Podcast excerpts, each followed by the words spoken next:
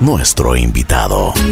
Buen día, buen día, buen día. Aquí estamos en Así es la vida. Hoy tengo el gusto de presentarles a Manuel, Manuel Reynoso, quien es propietario de la clínica CETAT.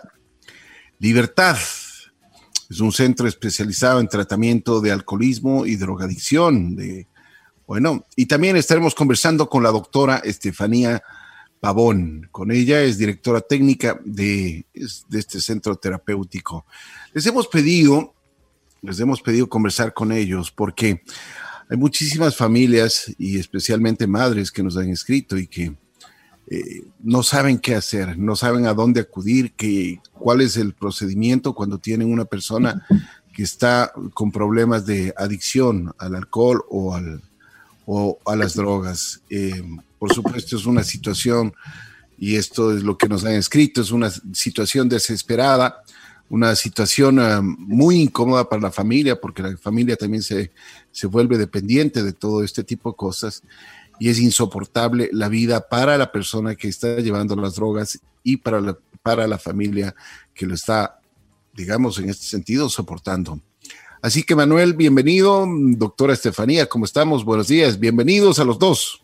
Buenos días, Vicky. Gracias por la entrevista, gracias a la radio por esta entrevista y hacer conocer la ayuda que estamos dando a los pacientes que tienen esta enfermedad.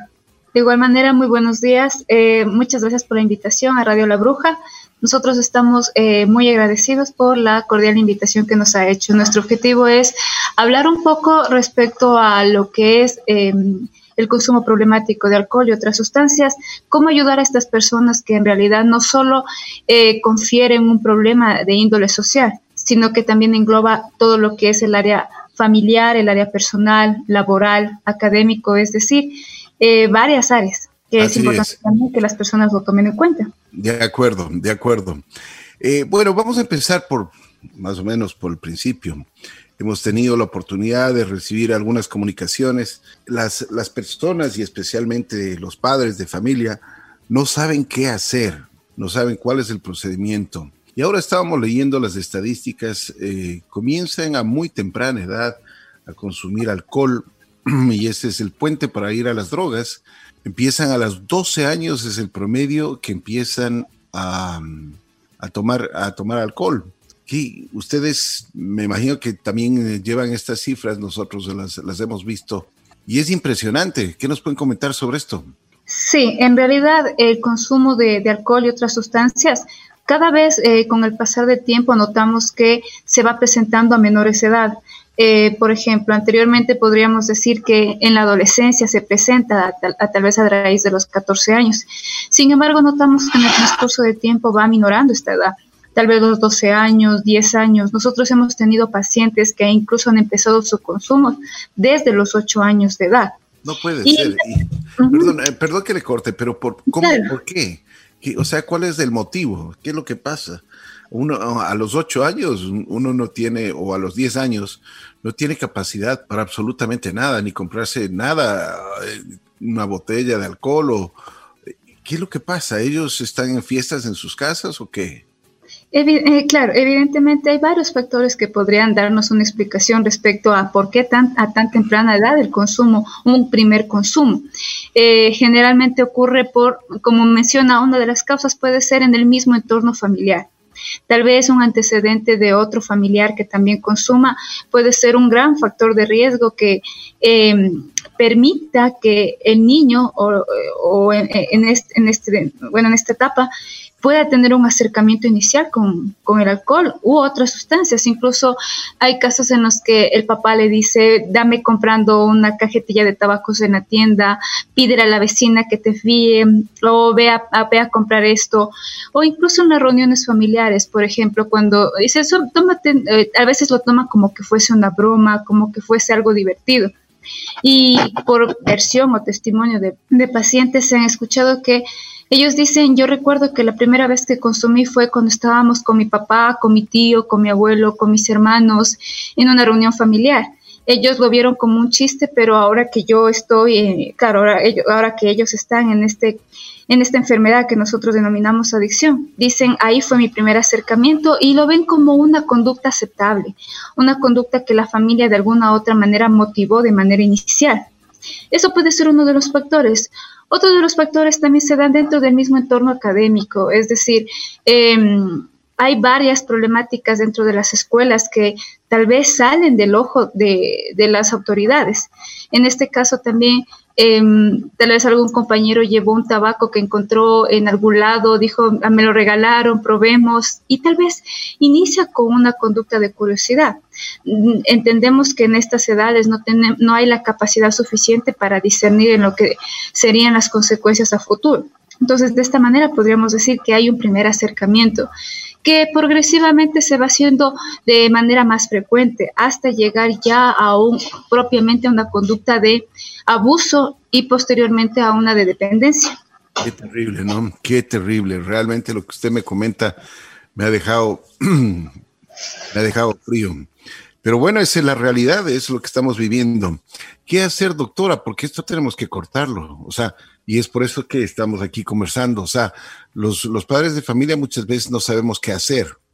En realidad, eh, como le comentaba de manera inicial, nosotros incluso entendemos a la familia como uno de los pilares también fundamentales para la red de apoyo en cuanto al tratamiento y sobre todo para hacer el manejo del paciente en situaciones eh, familiares, laborales o en otro tipo de contextos. Entonces, el trabajo con la familia es necesario. Eh, el trabajo con los padres, con los hermanos, con el cuidador inmediato es parte fundamental, sobre todo para generar psicoeducación.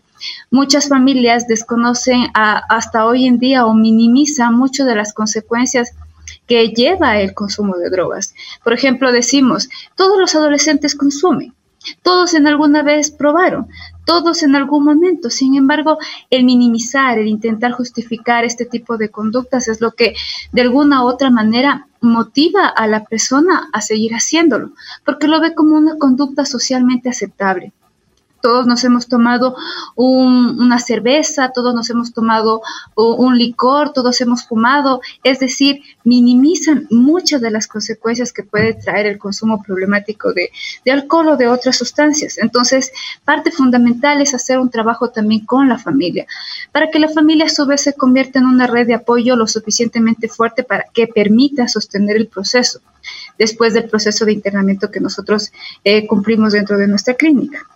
Doctora, ¿desde qué edad eh, pueden ingresar a la clínica y desde qué edad han ingresado a la clínica?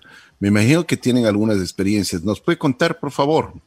Claro, con mucho gusto. Eh, nosotros aquí tenemos una población en promedio entre los 18 a los 65 años de edad. Es decir, eh, un promedio de... Perdone que le interrumpa. ¿Gente mayor que ingresa? Sí, nuestro, tuvimos un paciente hace dos meses que tenía 62 años de edad y llevaba ya un consumo problemático hace 36 años, entonces... 36 eh, años consumiendo.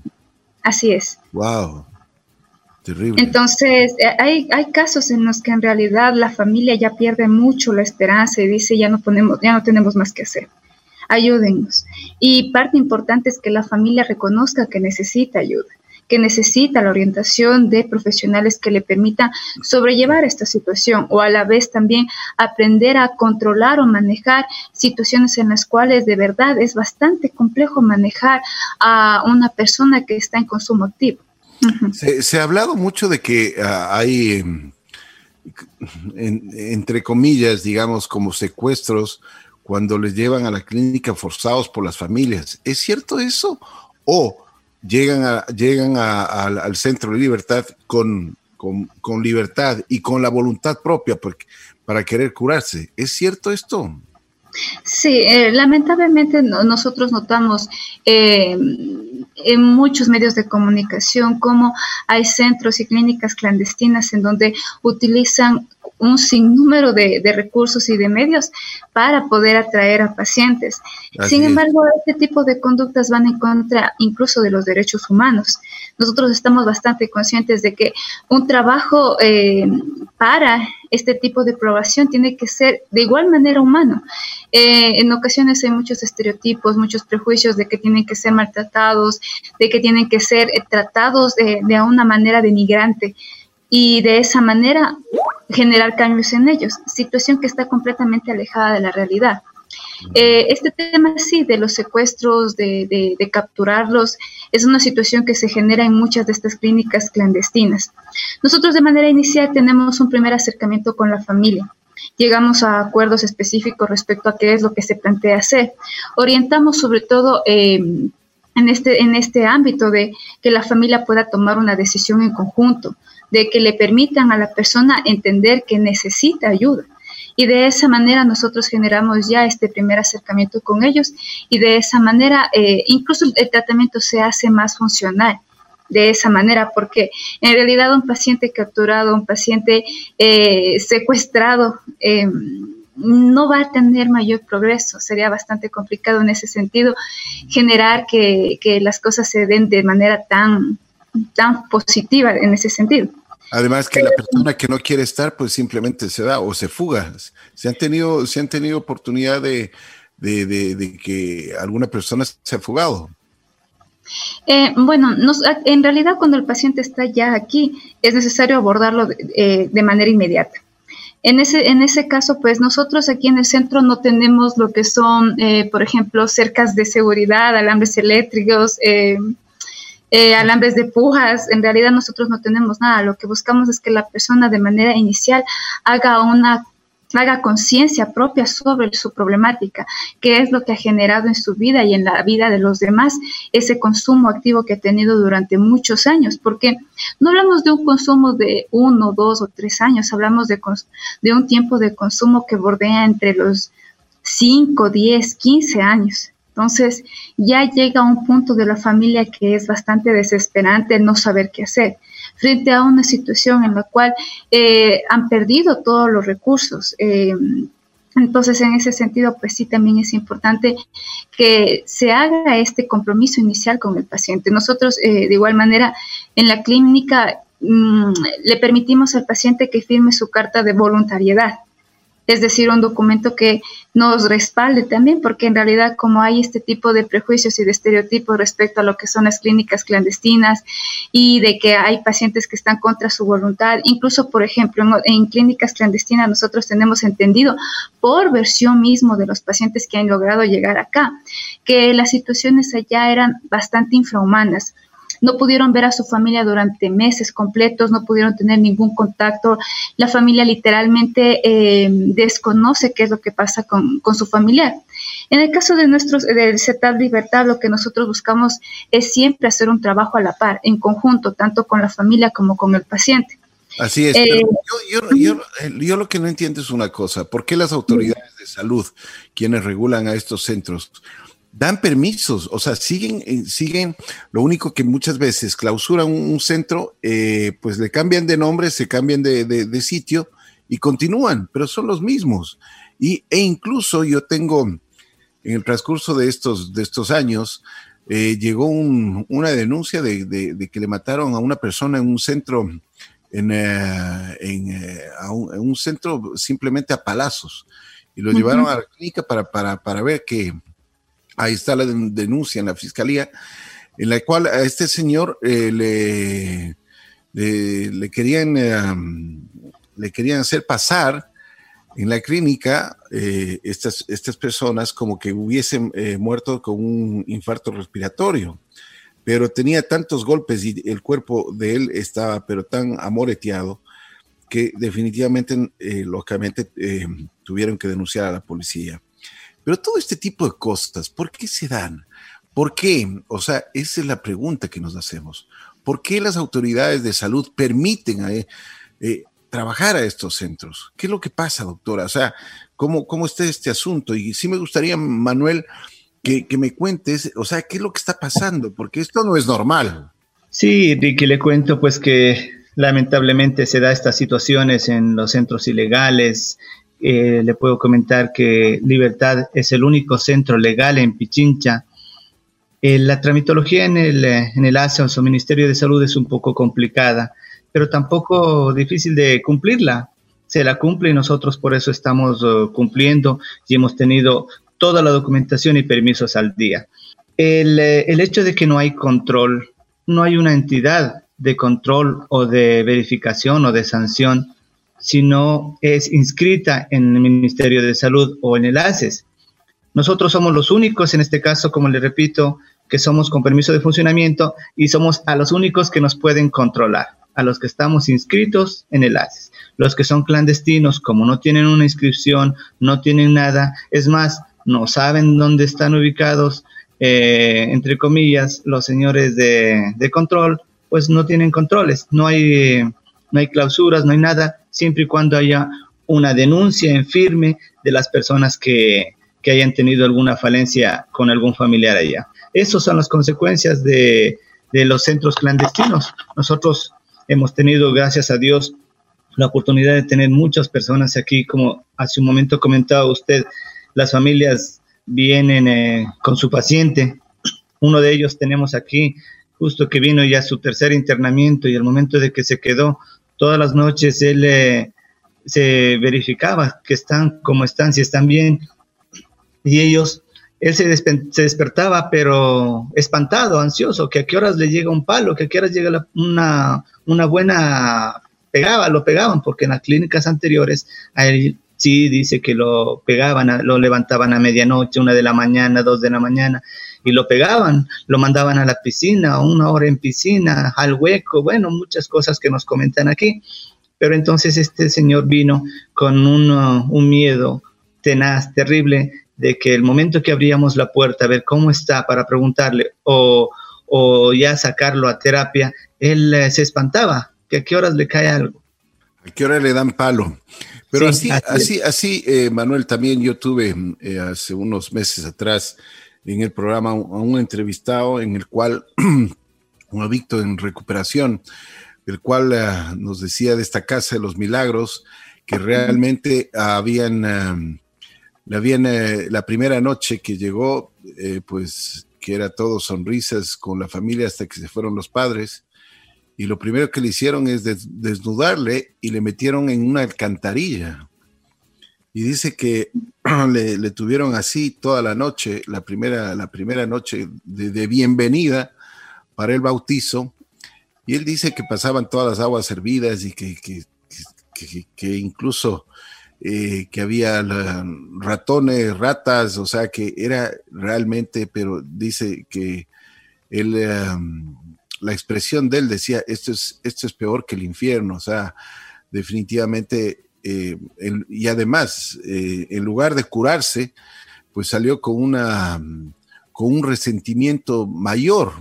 Uh -huh. Entonces, ese tipo de cosas yo creo que no nos hacen bien. Por eso, eh, y, y, sí, les invité a ustedes para conversar sobre este tipo de, de cosas que, que, pasan, porque pasan, eh, pero definitivamente esto es totalmente prohibido, no solo por la ley, sino hasta por, por los seres humanos. O sea, ¿dónde está la conciencia de esta gente? Porque además cobran carísimo, eso es lo que tengo entendido, ¿no? Un, alto costo.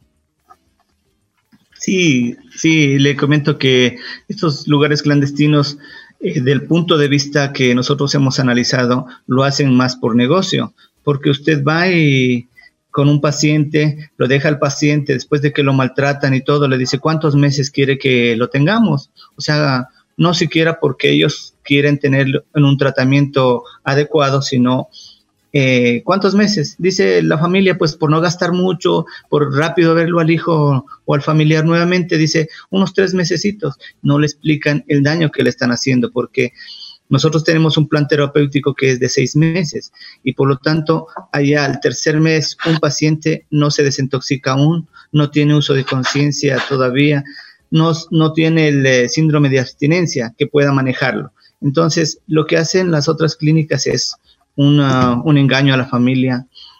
Si se puede decir de esta manera, es un robo, porque los muchachos al salir a los tres meses nuevamente van a recaer enseguida, porque eso es el, eh, el, problema de estas clínicas. Manuel, por favor, a si que nos cuentes un, un, un, caso, eh, lógicamente sin decir nombres, para ver si es que eh, la gente se da cuenta y, el, especialmente los padres de familia se dan cuenta lo que ustedes hacen en el centro con la intervención de la doctora. También, por favor. Mm, claro, por supuesto. Eh, bueno, un poco para comentarle cómo es eh, la intervención que nosotros hacemos, pues como se lo había comentado anteriormente, de manera inicial tenemos su primer acercamiento con la familia. Llegamos a acuerdos en cuanto a la explicación de lo que va a ser el tratamiento. Como le mencionaba anteriormente Manuel, pues eh, nosotros proponemos un plan inicial de seis meses de internamiento y posteriormente hacemos seis meses de seguimiento, que sería la atención ambulatoria. Eh, de igual manera, eh, cuando ya se hace la captación del paciente, lo que se busca es hacer una primera evaluación en conjunto con la familia. Con los resultados obtenidos de acuerdo a lo que se, ha recabado en la entrevista, nosotros empezamos a armar un plan terapéutico.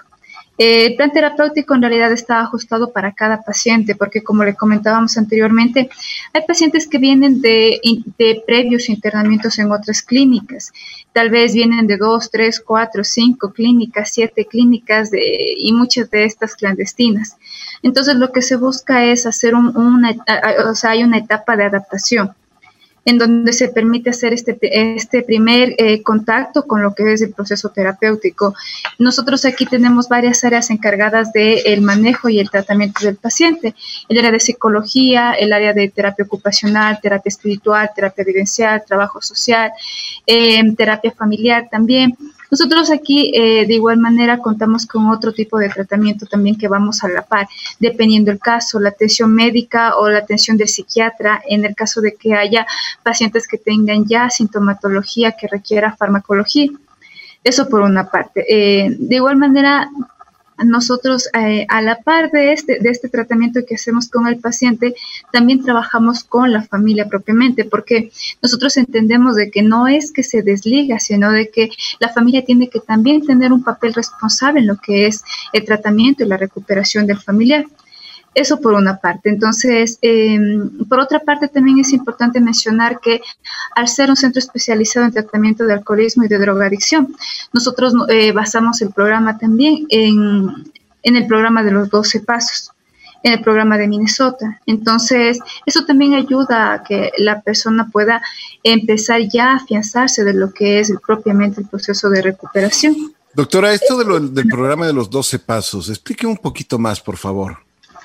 Sí, el, el, programa de los 12 pasos en realidad eh, fue generado en el año de 1935. Eh, este programa tiene, sí ha tenido éxito en, en, muchos tratamientos. Consiste en que la persona tenga, eh, este programa de los 12 pasos está dividido en tres partes. La primera parte lo que hace la persona es un acercamiento con un poder superior, que es lo que nosotros hablamos dentro de los CETAD. Eh, la segunda parte es hacer un acercamiento consigo mismo, es decir, con las enmiendas, con todo lo que corresponde a la parte personal. Y, la tercera parte de estos 12 pasos está conformado con lo que la persona va a generar hacia afuera, es decir, hacia la pareja, hacia la familia, hacia la sociedad. Entonces, eh, nosotros sí lo utilizamos, en realidad vemos que también ha tenido resultados positivos eh, en lo que corresponde a la recuperación, sin dejar de lado la importancia también de las otras áreas. El proceso psicológico es bastante importante, sobre todo porque nosotros entendemos de que la persona viene fracturada mental y, mental y emocionalmente debido a una historia de vida que en muchas ocasiones puede ser la causa o la explicación de que la persona haya generado una conducta adictiva. A ver, una, una, una situación. Cuando llega el paciente, ustedes le hacen una evaluación, ven cómo está, ven cómo, si es que viene o no viene de un centro, le evalúan al paciente. Más o menos aproximadamente, me imagino que no, esto no es general para todos, pero entre ¿Cuánto tiempo debe permanecer aproximadamente una persona que está eh, con adicción a las, a las drogas y al alcohol? Eh, como en, la parte de evaluación. O no, no, no, no, ya en, en, el total, para que la gente sepa más o menos qué tiempo puede estar ahí. Ah, la propuesta que nosotros hacemos y el plan terapéutico que tenemos aprobado por el ACES y por el Ministerio de Salud, formulamos un tiempo aproximado de seis meses de internamiento. Este tiempo puede variar en ocasiones, sobre todo porque eh, no podemos decir, bueno, cumplió los seis meses y se va. Hay ocasiones en las que tenemos que hacer mm, tal vez otro tipo de intervención o por petición mismo de la familia.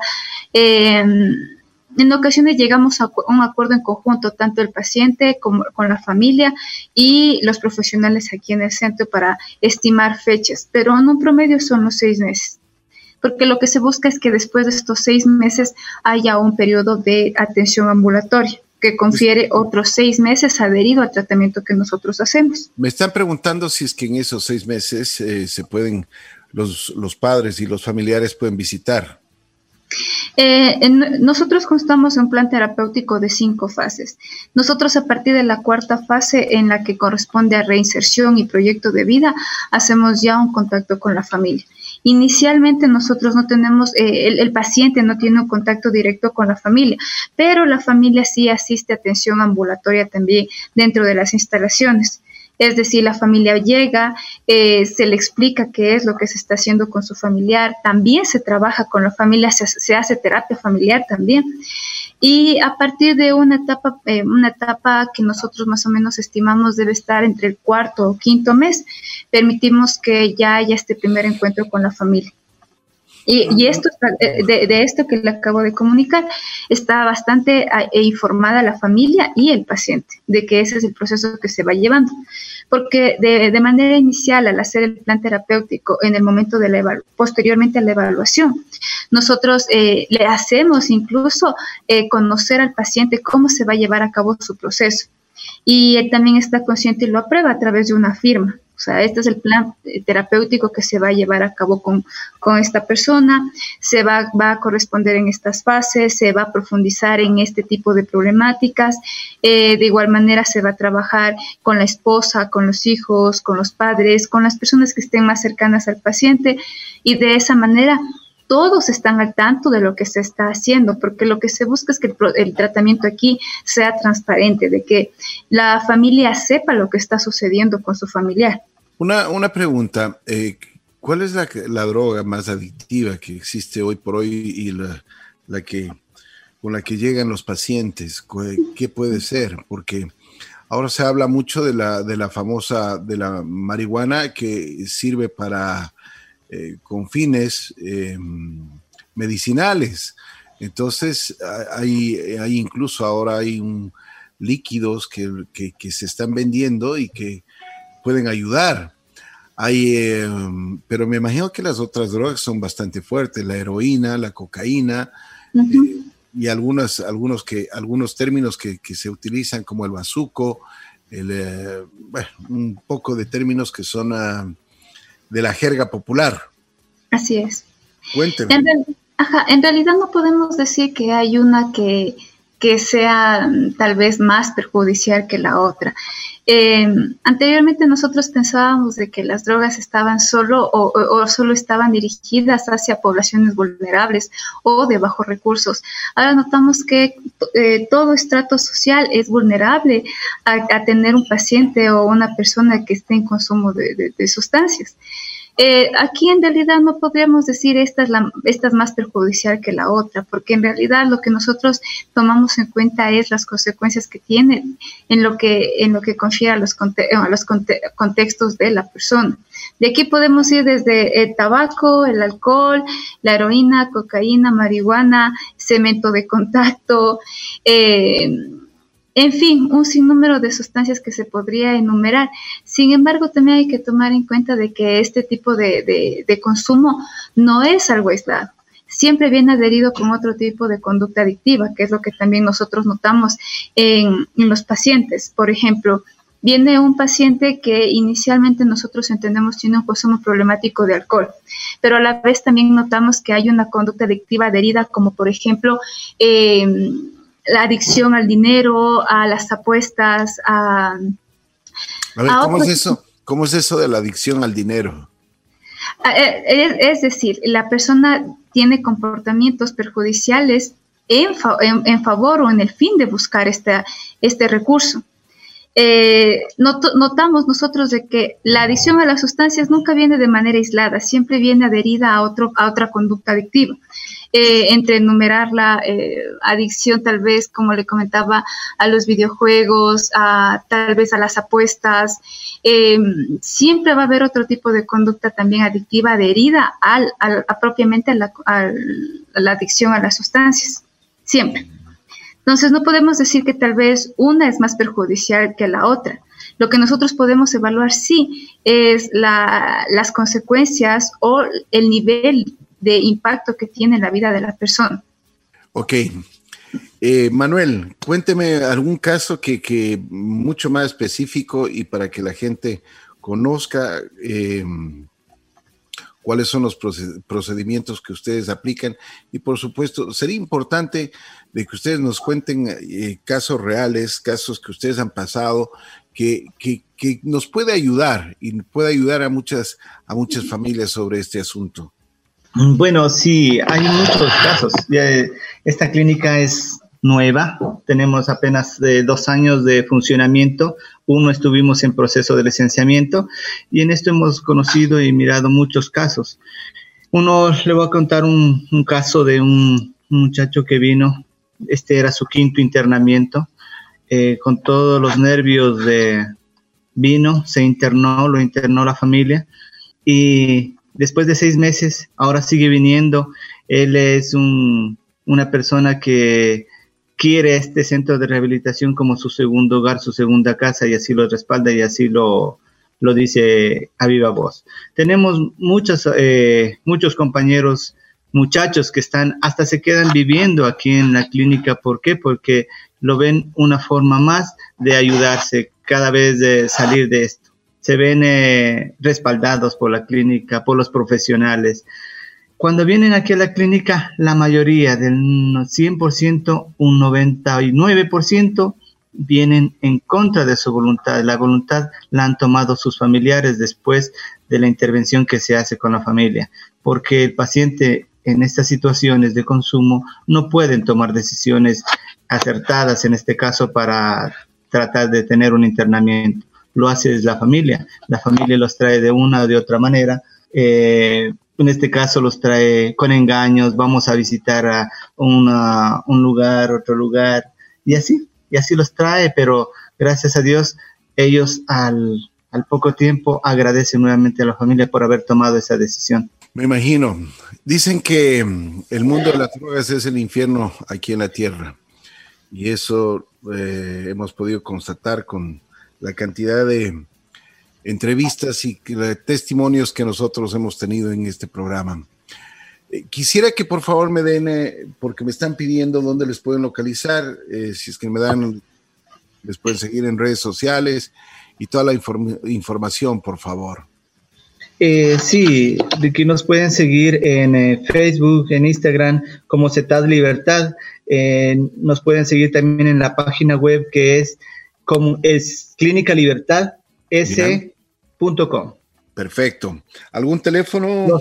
Los, teléfonos, el teléfono fijo es el 3591-106, celulares y para WhatsApp son el 0994-936-174, el 9098 21 08 490. Estamos ubicados en Guayabamba, a unas dos cuadras antes de ingresar al zoológico. Perfecto. Ok.